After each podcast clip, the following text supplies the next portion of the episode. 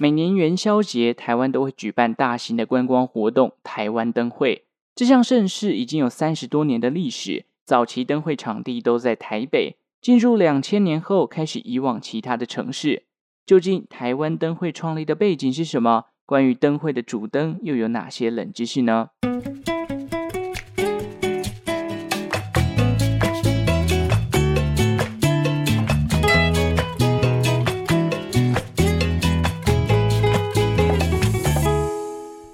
生活周遭的历史大小事，欢迎收听周报时光机，我是主持人派翠克。紧接着要过年喽，今年过年哦，真的是五高炸哦，每次过年前工作都会忙得不可开交，不知道大家有没有这样的感觉哦？我这几个礼拜真的是严重的睡眠不足诶，上班的时候都超级想睡觉，而且过完年回来哦，这个马上就要展开新的年度计划了。看来过年太早来，真的也不是什么好事啊，好像完全没有那种想要放假的感觉。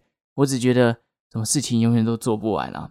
虽然我很喜欢这个充满年味的 feel，就像上礼拜呢，我跑去这个迪化街的年货大街走走，而且比起圣诞节的路上装饰，我坦白讲，我更喜欢紧接着要登场的这个台湾灯会。我承认哦，我真的比较喜欢中式的主题大过于西洋的主题，所以什么圣诞节啊、情人节，那跟我好像没有太大关系。我比较喜欢那种过年啊、元宵节、冬至等等的。所以今天呢，啊，来跟大家介绍一下台湾灯会的发展过程啦，以及来分享一下我个人查到历年来主灯的冷知识，还有我最积极参与的一届。今年是兔年，啊，兔年的台湾灯会主办县是在台北，看来又有机会可以到处走走看看咯。但办在台北，就是希望天气不要太差，不然下雨逛灯会真的是直接被雨伞海给淹没了，还看什么主灯啊，对不对？在正式进入主题之前呢，别忘了追踪周报时光机的 IG 哦，连接就在下方的资讯栏。元宵节张灯结彩的习俗是在隋唐时期开始兴盛起来，这一切得归功于隋朝的第二位皇帝隋炀帝。隋炀帝当年迁都洛阳，并且在元月十五日这一天宣布，于洛阳城内挂起了各式各样的灯笼。这些灯笼哦，在当时被称为了洛阳宫灯，因为每个人所设计的宫灯大小啊、图案，甚至是形状都不尽相同，这也为洛阳城在元宵节的夜晚更添色彩。唐朝早期的夜晚其实是有宵禁的，但在元宵节期间啊，百姓是不受宵禁管制的哦。大家可以在夜晚的时候跑出来街道上欣赏这些灯笼，这样的行为在古代称为放夜。随着朝代的更迭，元宵节挂灯笼的习俗也流传了下来。到了宋朝，更多了猜灯谜；到了明朝，元宵节的连假来到最长的记录，直接连放十天。清朝虽然把假期缩短为五天，但在清朝入关之后呢，也把东北黑龙江一带的文化给带进了北京城。当时啊，在这个黑龙江一带有一个叫做冰灯节的活动。因为东北的天气比较寒冷哦，时常会下雪结冰，所以他们会刨下大颗的冰块，然后在里面放了一盏灯，作为元宵节时期的艺术品。那元宵节啊，由于是这个华人重要的节日之一嘛，所以庆祝的活动自然不会少。到了现在，挂灯笼庆元宵已经变成是一种常态的习俗了。那既然是华人圈家喻户晓的重大节庆，政府当然也不会放过这个机会来举办大型的活动啊。提升这个县市的观光收益跟能见度嘛，于是，在一九七七年呢，当时的内政部就指定啊，诶，元宵节对于台湾来讲是一个非常重要的节日，干脆我们就把每年的元宵节设定是台湾的观光节，更以元宵节的前后三天，总共七天呢，来定定为观光周。所以这段期间啊，要集结政府跟民间的力量，大肆推广台湾的观光活动。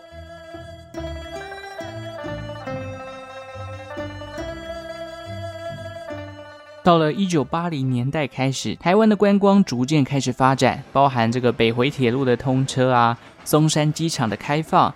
随着一九八七年解严之后啊，开放两岸探亲，台湾也举办了首届的台北国际旅展。之后呢，更开放了所谓的旅行社执照申请，让更多人可以投入到观光的产业，观光市场的竞争呢也更为的激烈跟热络。九零年代的台湾啊，也逐渐进入讲求本土化发展的方向。这段期间的政策也倾向强化本土观光资源的结合，让来自世界各地的游客都能够看见台湾这座宝岛有什么样的历史古迹、什么样的壮丽山河、什么样的民俗文化。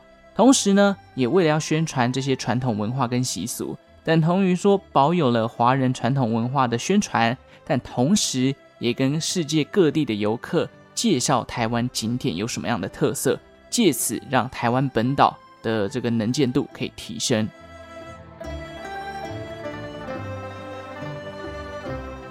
那这段期间呐、啊，其实很多的台湾景点，包含像是日月潭呐、啊，呃，东北角的女王头、嘉义的阿里山，还有这个在松山机场旁边的饶河夜市，他们的能见度跟观光客越来越认识他们之后，哎，越来越多的人潮集结到这边哦。到了一九九零年，交通部观光局跟身为首都的台北市一起举办了首届的台湾灯会。早期的台湾灯会啊，其实地点都固定在台北市的中正纪念堂，也就是现在的自由广场啦。那主办单位呢，会将各地有特色的花灯集结起来，并且在当地一起展示。那因为都在台北嘛，所以最一开始这个活动就叫做台北灯会。第一届举办的时候啊。吸引了大批的观光客涌入中正纪念堂。那有大批的游客，代表有好的观光收益。好的开始呢，也让这个活动得以延续。那时候的台北灯会啊，又跟台北灯节有一点不一样。这个不同的点在哪里哦？很多人可能不知道，其实现在除了中央政府，也就是交通部观光局举办的灯会之外，每个地方政府也会在元宵节办自己县市的灯节活动。一九九七年的时候，当时的台北市长是这个阿扁啊，阿扁陈水扁。除了在中正纪念堂举办台北灯会之外，同时他也在这个仁爱路上举办了所谓的台北灯节，借此啊，让这个人潮啊，可以不要只有集中在这个中正纪念堂，也可以延伸到台北市其他地区嘛。那灯会将近十届哦，从一九九零年到两千年的时候，都在这个台北市举办。终于啊，在两千年之后。这个一年一度的盛会有了交棒到其他县市的机会，一样是阿扁啊陈水扁提出的想法。他认为说，哎，这个活动啊，那么啊，我不会学阿扁算了。他认为啊，这个活动既然有这么大的观光效益，那为了让这个南北发展可以平衡，所以呢，势必也要让灯会能够到其他县市去主办嘛，不然全部的资源都集中在台北，这样对于南部的乡亲怎么好交代呢？是不是？因此啊，两千零一年台北灯会呢就移师到了高雄，并且改名叫做高雄灯会，首次离开台北抵达高雄举办。这时候问题来了，诶，如果你说每一年都要换一个县市，那是不是假如说今年在高雄，明年跑到桃园，那要变桃园灯会，跑到新竹要变新竹灯会啊？不就灯会名称每一年都要换一次，这样不是很麻烦吗？所以在两千零三年的时候，这项活动啊就正式的改名叫做台湾灯会。而阿扁当时在台北发起的台北灯节呢，也持续的办下去了。台湾灯会距今已经有发展超过三十年之久了。从原本台湾内部的大型活动，到后来吸引各国媒体还有交流团互相拉抬声势。两千零七年的时候啊，当时的这个 Discovery 频道啊，还将台湾灯会。评选为全球最佳的庆典活动之一。根据我查到的新闻说法哦，台湾灯会呢，其实每年可以创造出千万以上的观光人潮，跟数百亿的产值。这样的规模，说它是台湾最重要的观光活动，我想是不为过吧。至于是不是真的有千万人次这么多，哎，去现场体验就知道了嘛。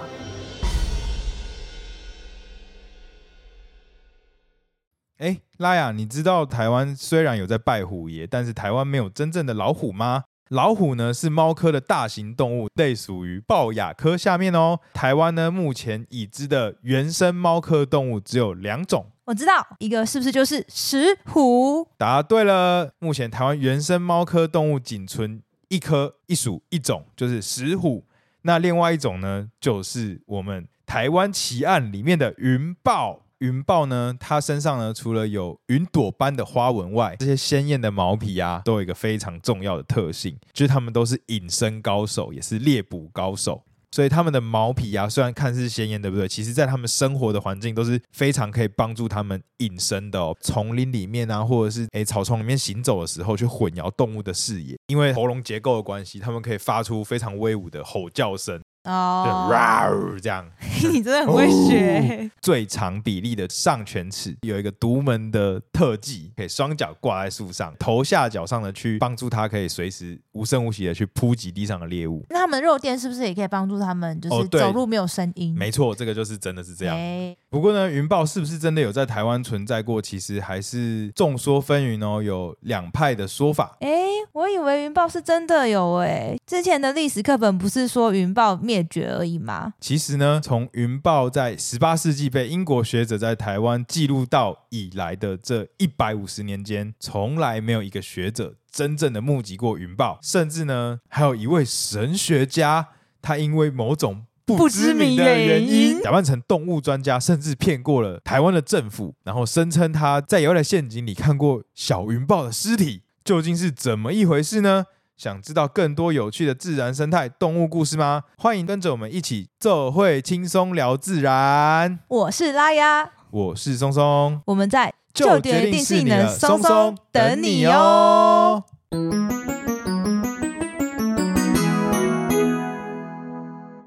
好，刚刚前面那一段呢，是这个另外一个频道，我们的好朋友就决定是你的松松他们的节目。刻意安插了一段他们的桥段啦，是希望大家也可以去听听看不同的节目，或许诶也蛮合大家的胃口哦，所以推荐一下这个频道给大家啦。好，简单介绍完台湾灯会的起源，大家应该都知道，每年灯会都有一盏主灯哦，所以呢，我们接着来介绍一下关于主灯的冷知识。首先，主灯在大家的印象当中，应该都是呼应当年的这个十二生肖嘛，好比像今年是兔年，就设计了一个兔子造型的主灯。但其实台湾灯会的第一盏主灯，就是当年一九九零年对应的生肖，其实没有对上啊。当年是这个马年，可是主灯呢却是飞龙在天，所以好像没有硬性规定说一定要这个主灯的造型就要配合当年的生肖去设计。甚至你看，像二零二零年的时候，在台中后里的台湾灯会，它的主灯不是动物，是一棵树哦，所以根本就没有这样的硬性规定啊。那主灯的规划。通常都会找这个台湾本土的艺术大师来制作，好比早期啊，很多盏的这个灯呢，都是台湾知名的雕刻家杨英风，还有他的儿子杨凤琛设计的。那至于经费哪里来呢？通常都会有企业赞助啊，好比像是早期的圆山饭店啊，哦，或是呃中华电信啊、华航啊等等，他们都会出钱，然后来帮忙大家去设计跟制作出这个主灯哦。至于活动结束之后，主灯的去留也是一个蛮重要的问题，跟要探讨的对象。因为早期灯会举办完了，其实很多的企业或者是一些文创园区，甚至是一些度假村，都会抢着要这些主灯。毕竟早期这个活动非常的热闹不凡嘛，而且以前的人不像现在这么多的娱乐哦，可能去看一场灯会是每年元宵节必做的事情。但现在人，哎，元宵节哦，刮个被戏，或者是哦灯会那么远，我在家里划手机就好，或者是。追剧啊，什么什么，放假在家里比较轻松，不一定想要出门。所以呢，这个抢主灯的这个行为啊，其实已经渐渐的式微了。那以前的人抢主灯是为了什么？因为他们觉得啊，我把主灯摆在自己家，可能可以吸引更多观光客来参观。但后来随着一届又一届的举办，已经三十年了嘛，吸收这个主灯的人就越来越少。据说啊，第一盏主灯已经被台风摧毁了。目前存在最老的是第二盏主灯，是放在苗栗的西湖度假村里头。事实上，我查到好像早期的西湖度假村蛮喜欢搜集这些主灯的，但近期这个主灯的存废问题呢，反而变成是一种端看政府当局的处理态度啊。几乎被问到这个问题哦，当下的回答就是：哎，我们开放认养，或者是哎，这个是艺术价值不菲，我们决定不排除留在原地等等的。那根据呢啊这样的说法，我稍微的盘点了一下这几年下来的主灯的结果到底是怎么样。哦，网络上搜集到的新闻呢，包含像二零二零年的台湾灯会那棵光之树拆除之后就没有下文了。曾经说一度要送给中南美洲的友邦，但也不了了之。最近看到的是说哦，这个秦美集团就草悟道那个集团呢，把它给认养下来了。至于什么时候光之树会再现大家的眼前，我们就拭目以待吧。二零二一年的时候，新竹灯会，然后这盏主灯叫做乘风烛光哦。我觉得这一盏呢，应该是历届来最尴尬的一届。二零二一年大家都知道啊，这个疫情大爆发嘛，台湾呢哦遇到疫情，灯会停办了。原本啊，这个疫情逐渐趋缓之后，端午节要拿来这个新竹的高铁站展出啦。结果没想到二零二一年的时候，五月台湾疫情又大爆发嘛，所以展出的这个状况又取消了，好像也就没有它的下文了。再来，去年二零二二年的高雄灯会主灯叫做“凤彩飞舞”，活动结束后呢，似乎查到的资料是被移往了这个花东纵谷国家风景区的管理处来典藏。那是不是会再出现在大家眼前呢？一样拭目以待啊。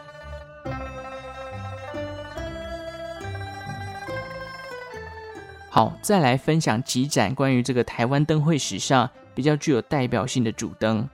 第一盏，我来分享的是一九九七年牛年的主灯，它的名字呢叫做并肩跟富强。这盏灯的代表性是什么呢？据说啊，它在当年申请了这个金氏世界纪录，成为了当时世界上最大的一盏灯笼。不过据说它已经被拆掉了。我蛮想看看的，因为九七年的时候我才几岁，我好像才三岁嘛。这些早期的灯会真的没有印象，而且我是台中人。感觉没有那么积极会去参与台北的灯会。世界上最大的一盏灯到底有多大？虽然说我看了一下，好像这个记录已经被中国的灯笼给打破了啦。但是牛好像还蛮适合做一盏非常大的灯哦，你就觉得很有气势。好，再来是被称为史上最凶的一盏灯。先问一下大家，觉得十二生肖当中，在传统上哪一个生肖被大家认为说哦，它是十二生肖当中里面最凶猛、最可能？容易煞到的哦，那个那个动物，答案就是老虎嘛。这个凶年，每次都说虎年啊，这个比较危险，所以很多属虎的人啊，在一些传统习俗啊，或者是庆典上面，都会被要求说要回避。想起来是蛮无奈的啊，不知道有没有听众是属虎的，你有没有遇过这种哎，你要回避的这个状况呢？好，那最凶的一盏灯呢，刚好也是虎年的灯哦，就是刚刚前面这个并肩跟富强的隔年，一九九八年。这盏主灯叫做“浩气展宏图”。那么，为什么它会被视为是这个台湾灯会历年来最凶的一盏呢？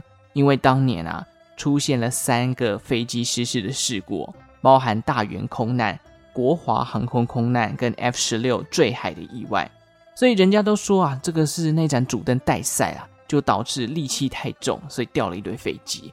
后来呢？听说这个灯会结束之后，这盏主灯被移架了，然后还把它这个呃主灯上面象征牙齿的部分给拔掉，像是不要让它这么凶猛这样子。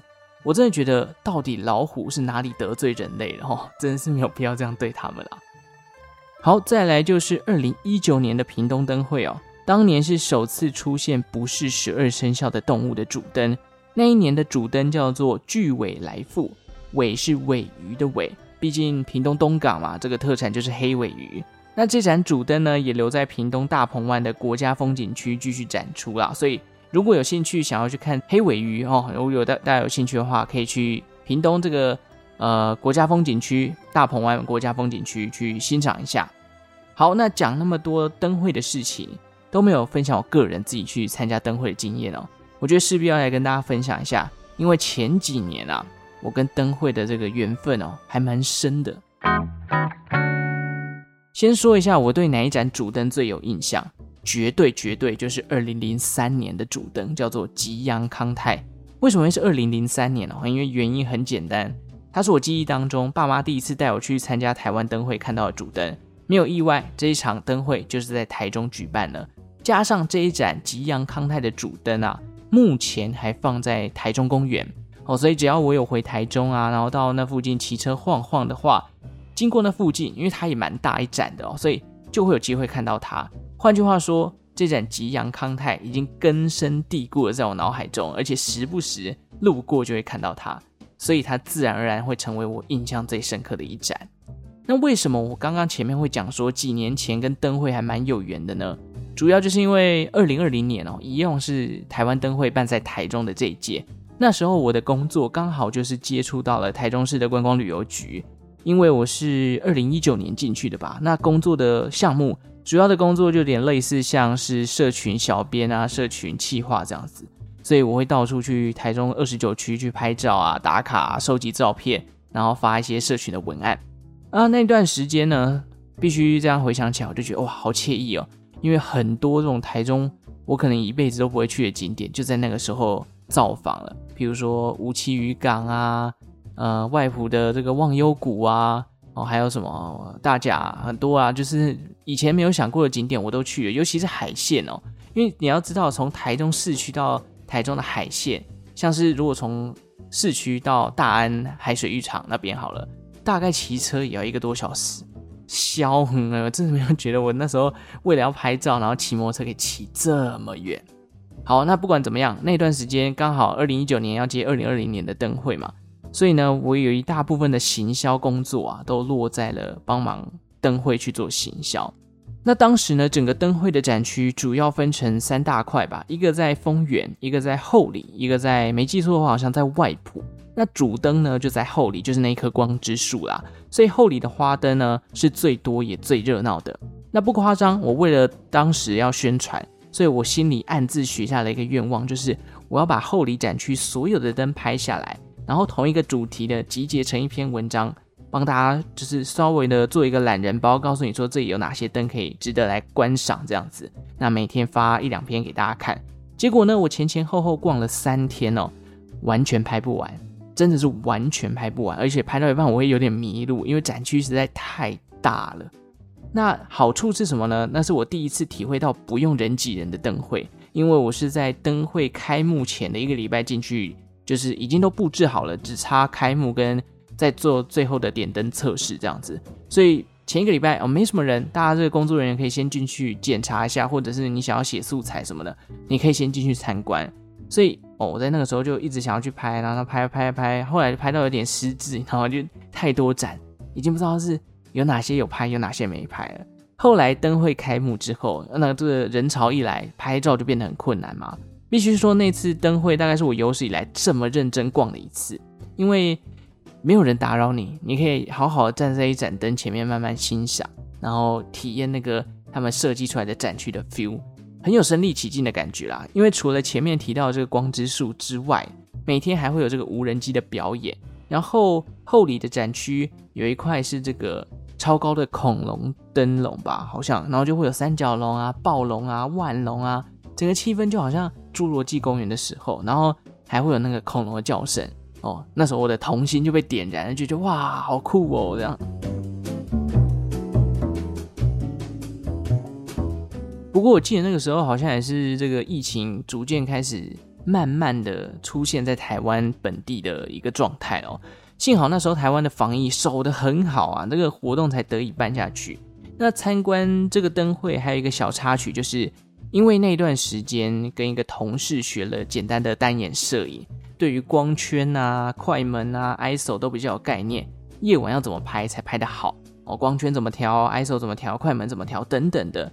渐渐的自己就开始喜欢上拍照，这也算是一种另类的技能培养吧。因为可能没有想过自己会有一天会这么爱用单眼在那边拍照。我以前用单眼拍照会觉得，哦，我拍出来跟我自己用手机拍的效果而不是一样。后来才知道，哎，这个焦距一调下去，你想要做这种大光圈啊，这个手机是做不到的哦。手机只能用 AI 去运算，好像没有办法真的拍出那种哦后面失焦，然后人体很呃人像很明显的这种照片。所以单眼跟手机相机，我觉得还是有那个不同的 feel 啦。好，最后跟大家提醒一下，今年的灯会呢，再次回到举办最多次的台北啦。活动将在二月五号登场哦。这一次的主灯叫做玉兔撞彩哦，高度听说高达二十公尺以上哦，而且它的展区呢会在国父纪念馆附近展出。这一次的展区主要就集中在松山跟信义区。那我觉得台北办灯会首要的条件，就像我刚刚讲的，一定要是好天气嘛，不然你觉得雨天逛灯会到底是看雨伞、看人潮，还是要看灯笼哦？所以人如果又多的话，那个兴致真的是被打乱。那刚好今年又回台北了嘛，所以有空的话，派翠克也会去逛一逛啦，感受一下元宵节的氛围。好了，有关于台湾的灯会介绍就到这边告一个段落了。紧接着呢，来念一下这个表单给 Apple Podcast 的评论啦。首先呢，要大大的感谢竹科工程师的抖内哦。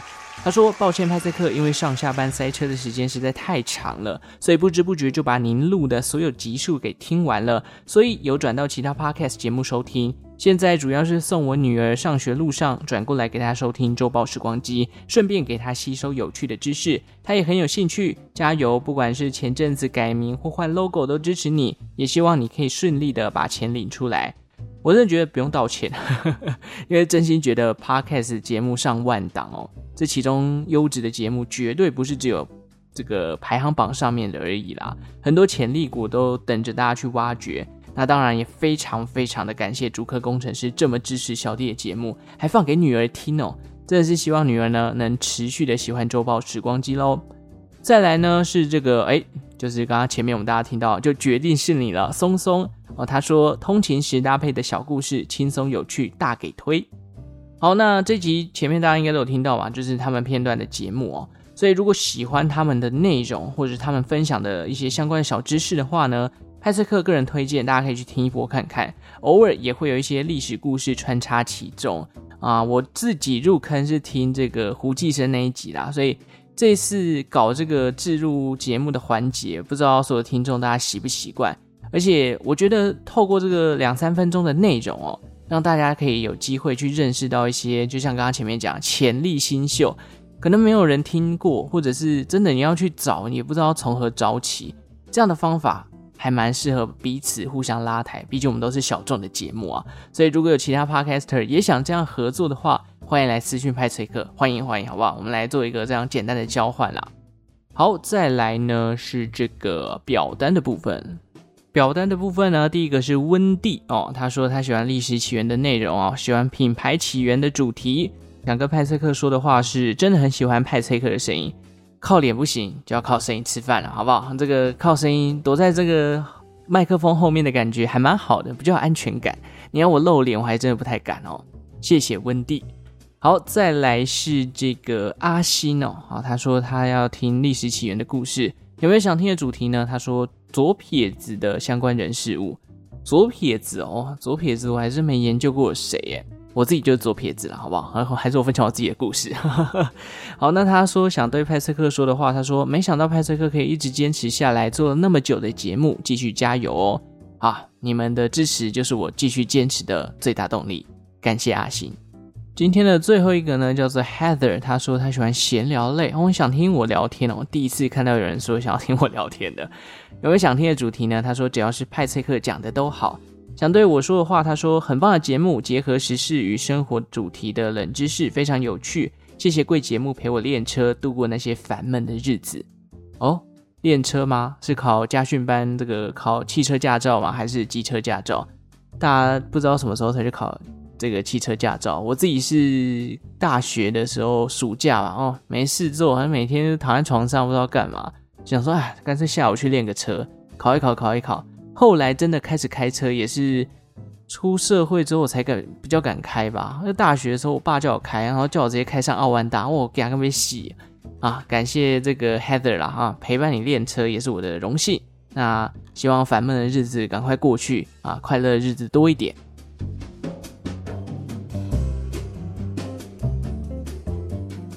OK，今天节目就到这边了。如果喜欢周报时光机节目呢，记得订阅这个频道。好，我家猫现在正在正在给我弄一些厨具，我等下去顾它。好啦，总之帮我留下你的五星好评，也欢迎抖内送给派翠克一个小小的红包哦。最后感谢正在收听的你，为我创造了一次历史的收听记录。我们就下次再见喽，拜拜。